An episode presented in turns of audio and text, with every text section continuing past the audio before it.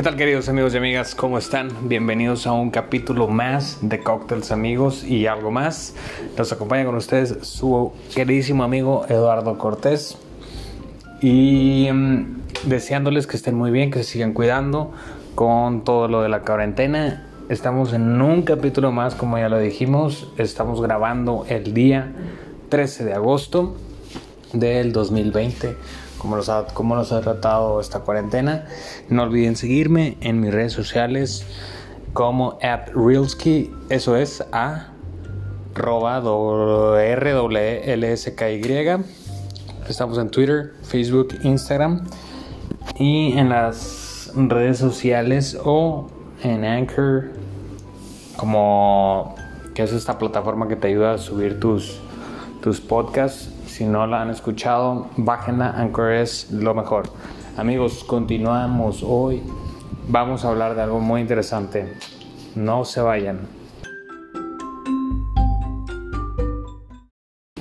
Y bueno, ¿quién es Enrique Olvera? Nos dimos ahorita la tarea de meternos hasta la profundidad de Wikipedia y nos dimos cuenta que bueno, Enrique Olvera es un chef nacido en Oaxaca, que tomar en cuenta que nació en Oaxaca, este, no hay nada más mexicano que no sea de Oaxaca.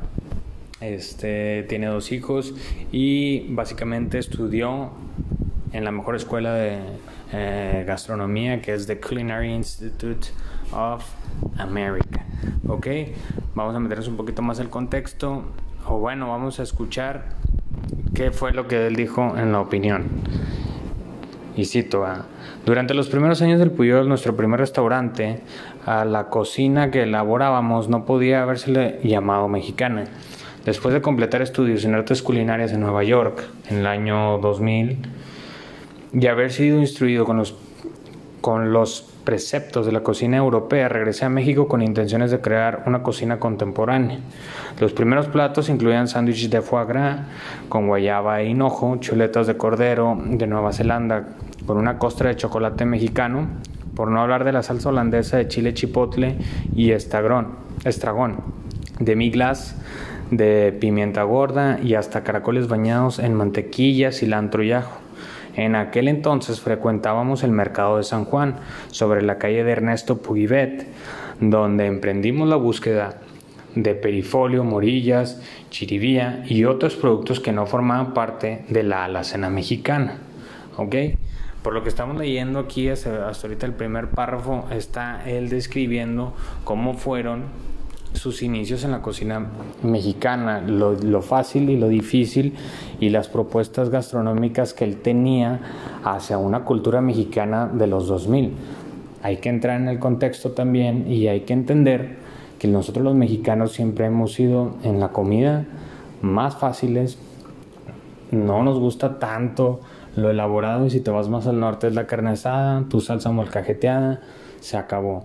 Entonces Enrique Olvera en estos tiempos, en el 2000, empieza una revolución, comienza una bueno, después de que estudia, empieza una revolución de gastronomía y estamos hablando alrededor del 2009 al 2013, que del, del 2012, cuando sale él dominado como el, o bueno, gana el premio de ser el restaurante número 36, el 2013 sube, sube exponencialmente y, y pues ya del, del, 36 sube al número 13 de los 50 mejores del mundo, ¿ok? Y el tercer lugar en Latinoamérica. Estamos hablando de un paso bastante importante y este pues revolucionario completamente. Entonces, ahora continuamos con el segundo párrafo, vamos a continuar. Dice, en ese contexto de cocina de autor, como le llamábamos en aquel entonces, sentimos siempre la necesidad de que nuestro comensal respetara la creatividad invertida y las múltiples noches sin sueño que representaba hacer nuestros propios platos. Varios de nuestros clientes nos pedían chiles toreados para el fettuccini que cuidadosamente saltaba, salteábamos a la minute en una cremosa salsa de langosta perfumada con un poco de jerez fino. ¿Ok? Hasta aquí vemos que la gente pues no estaba acostumbrada en ese entonces a pedir, a pedir o, comer, ¿no?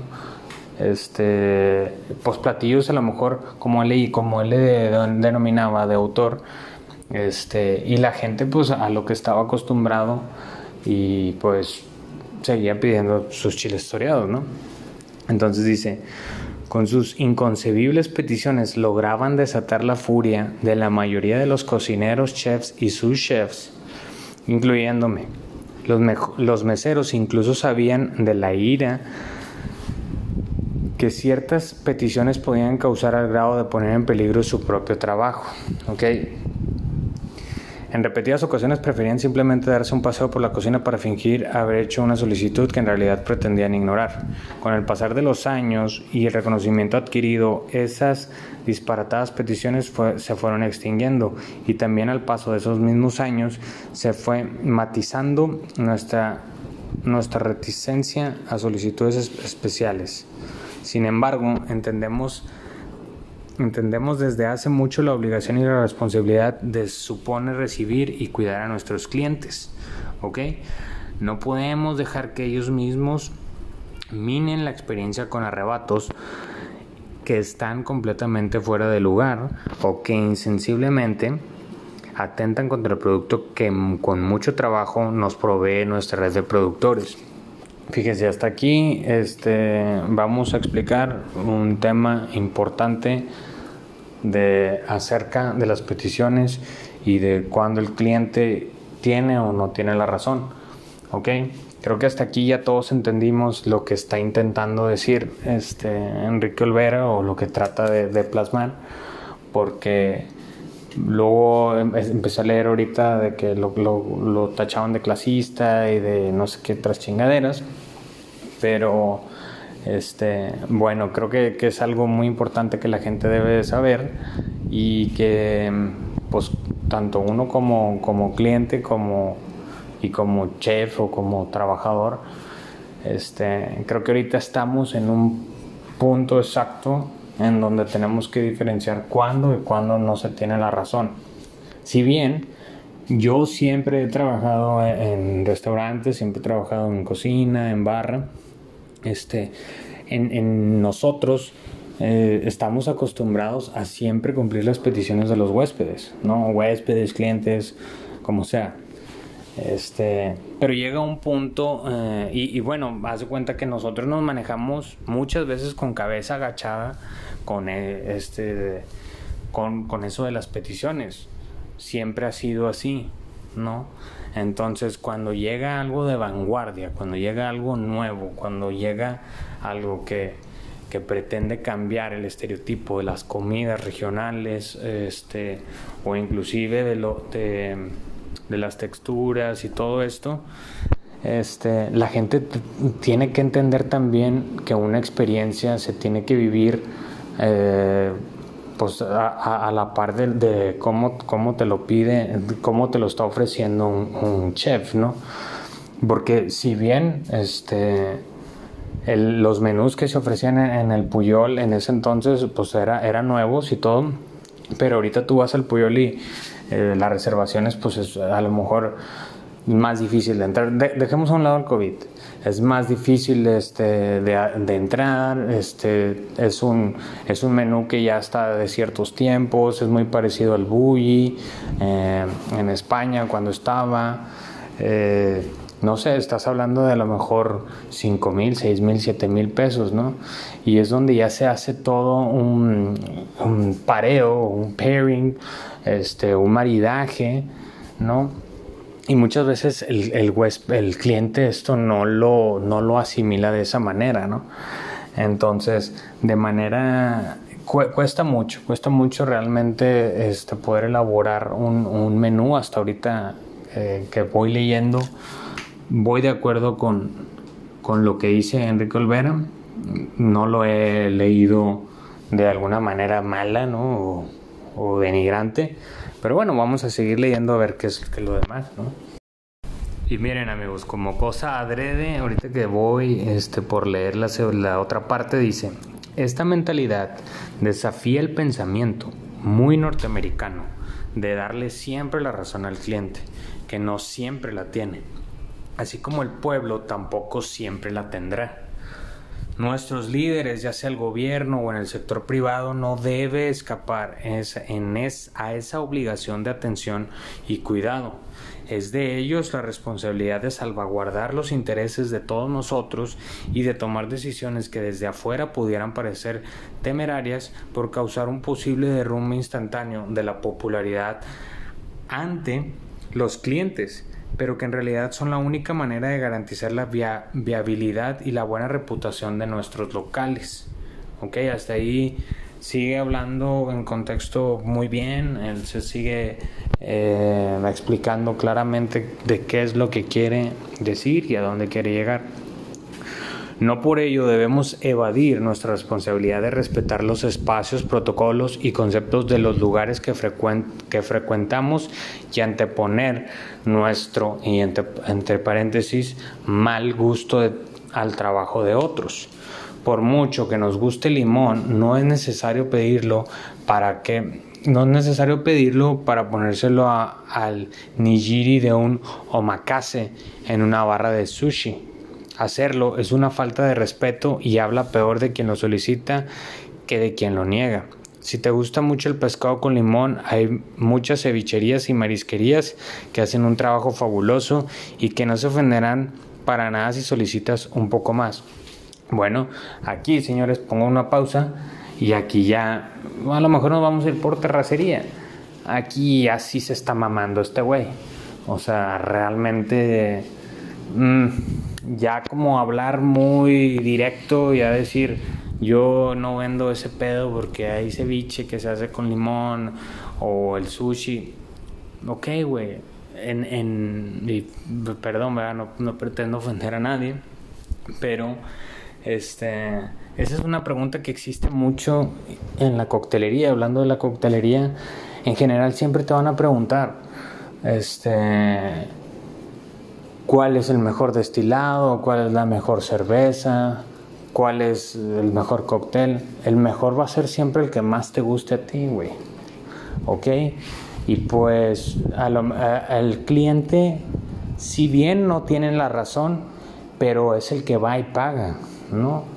Tampoco, o sea, también como cliente tienes que entender que no puedes llegar y decir, háganme un menú a mí y este porque a mí me gusta este lugar. Te tienes que acoplar no te tienes tienes que estar dentro del eh, vaya tienes eso es un espacio no eso es la casa de, de, un chef vamos a decirlo así. El restaurante es la casa de un chef.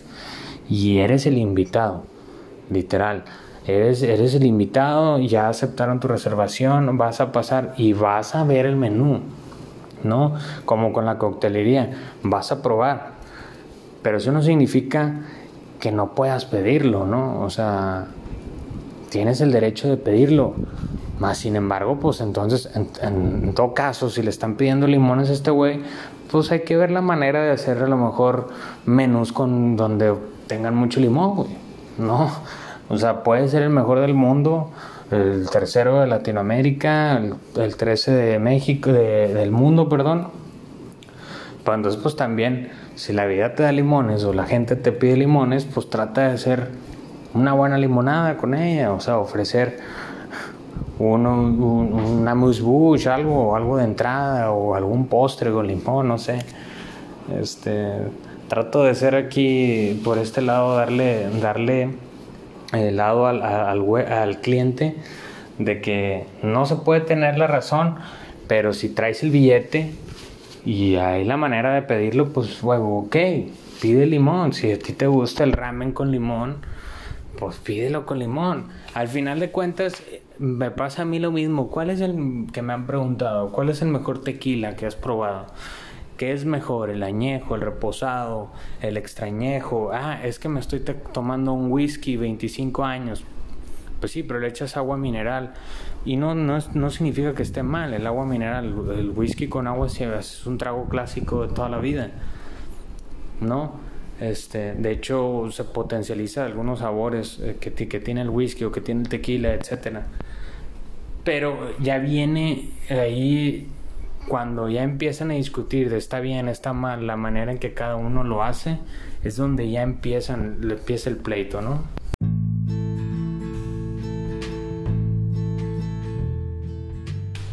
Y otra vez amigos, como sin, sin haberlo leído, dice, el síndrome de superioridad, que supone pensar que tus deseos son órdenes, es característico de un segmento de la población que erróneamente piensa que dada su capacidad económica o poder político, todos los demás estamos a su servicio. Iris, pero bueno, el famoso no sabes quién soy yo, que resuena en múltiples ocasiones en casi todas las industrias de servicio, también podría ser causa de contagios de gente que caprichosamente se niega a hacer algo tan sencillo como ponerse un cubrebocas en medio de una pandemia que tiene sometido al planeta entero. Bueno, aquí en general ya en su cierre trata de explicarnos que todo lo que nos dijo, todo está diciendo que hay toda una generación o, toda un, mercado, una segmentación de, clientes que son los más, este, el estereotipo de, clientes más nefastos, por así decirlo, que son los que llegan y te exigen, ¿no? Que no te piden, te exigen. Pero bueno, a mí personalmente nunca me ha pasado eso. Mm, me ha pasado que este, ofreces, ofreces tu menú y, pues a la gente no, no, no le gusta, eh, lo puede cambiar, ¿no? Este, siempre hay un, roto para cada descosido que existe. Este, creo que está bien algunas cosas que dicen, no está mal. No lo veo tampoco como muy mamón. Sí, de repente te molesta, este, pero, pero creo que es un buen tema, es un buen tema. Creo que nosotros como clientes también tenemos que aprender a, pues ahora sí que, que leer el, como le dicen en inglés, read the, room, leer el menú antes de, antes de pedirlo, antes de, pedir algo. Este, porque sí, la gente luego no sabe ni en dónde está y pide cosas que quiere que lo traten como en su casa. Y pues creo que ahí es donde ya viene el, aquí no tenemos esas cosas para ustedes. Si al final no te gusta o te niegan algo, pues párate y vete a otro lugar es lo más fácil que puedes hacer también. Ahorita hay muchas redes este, donde puedes pues, TripAdvisor o, o, diferentes plataformas en donde puedes dar tu, tu punto de vista y al final así es como ahorita con la pandemia lugares muy estratégicos que van a estar bien posicionados son los lugares que, que mejor van a estar abiertos. Ahorita los lugares que mejores protocolos tengan son los que le van a dar la seguridad y la, la salud a, a, los clientes. No sé qué piensen ustedes, amigos y amigas. Este, creo que ha sido un capítulo interesante. Quería hablar de eso. Eh, me llamó mucho la atención. By the way, este, hoy es el día, el día oficial del Spritz, del Prosecco. El Prosecco, ese vino italiano, espumoso, Hoy es el día, igual es el día de los zurdos, agosto del 2013. Así es, día de zurdos, día del, del Prosecco. Amigos y amigas, me ha dado mucho gusto que estén. Si llegaron hasta aquí, les mando un fuerte, fuerte abrazo. Síganse cuidando. Y nos vemos hasta la próxima. Chao.